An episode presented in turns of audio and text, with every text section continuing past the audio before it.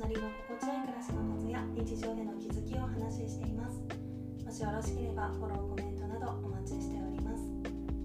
ということで今回はいただいたレターをお返ししたいと思います。まず読み上げると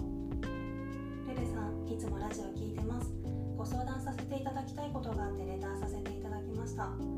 私は今仕事のことでがむしゃらに勉強しなきゃいけない状況なんですが頭にはあるんですがダラダラしてしまいます。成長したいし自分のためになることも分かってるはずなんですが重い腰を上げるいい方法があればぜひ教えていただきたいです。読んでいただきありがとうございました。これからもラジオ楽しみにしています。ということで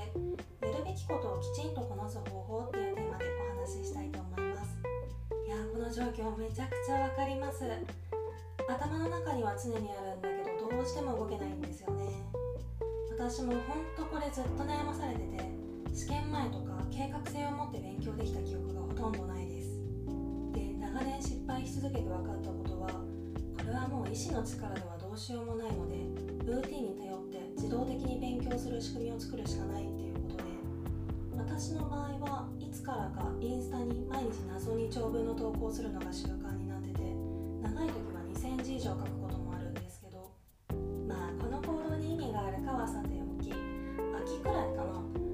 月くらいだったと記憶してるんですけどこのインスタの文章を書くのが死ぬほど面倒くさかったことがあってで2000字文章を書くって集中すれば多分12時間でできることだと思うんですけどもう朝から手をつけ始めていたのに気がついたら夜とかってことがざらにあってでどうしようかなって考えた末にやることを終わらせたらすぐ外に出ることにしたんですね。もう家の中にいると永遠にやる気スイッチが入らないっていうことに気づいて私の場合はインスタに部屋の中の写真を載せててインスタ用の写真を基本毎日部屋の中で撮ってるのでそれを撮り終わったらすぐ外出るみたいな。で座席の間隔が広くて落ち着けそうなカフェを調べてそこで作業するって決めてました。あの頃は割とコロナも GoTo とかやってて一瞬落ち着いたように見えてた時期だったんですけどできるだけ風通しの良さそうな場所天気が良くて風がない時はできるだけテラス席を選ぶようにりそうやって場所を変えるとなんかわざわざ来たしやるかみたいになるんですよね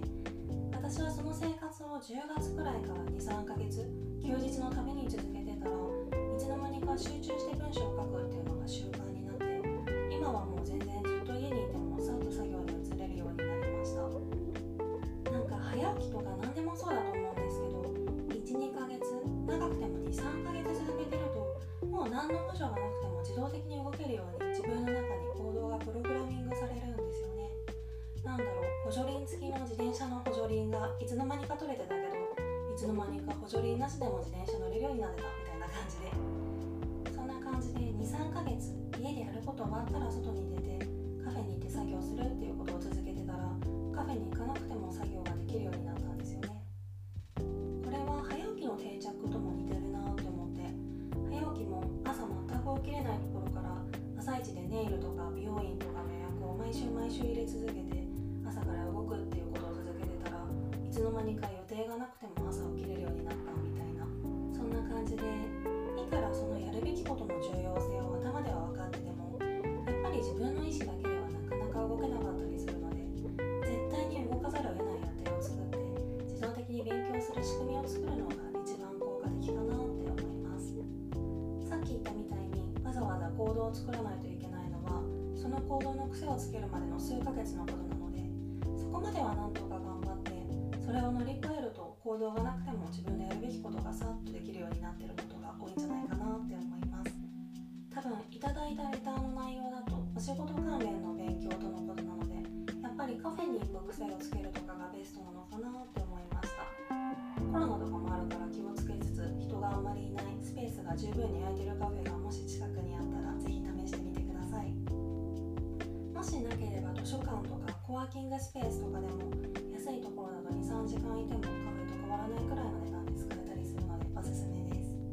もしよかったらお試しください。レターありがとうございました。今回はそんな感じです。あそうだ。明日2月13日土曜日の19時半夜7時半にスタイフライブ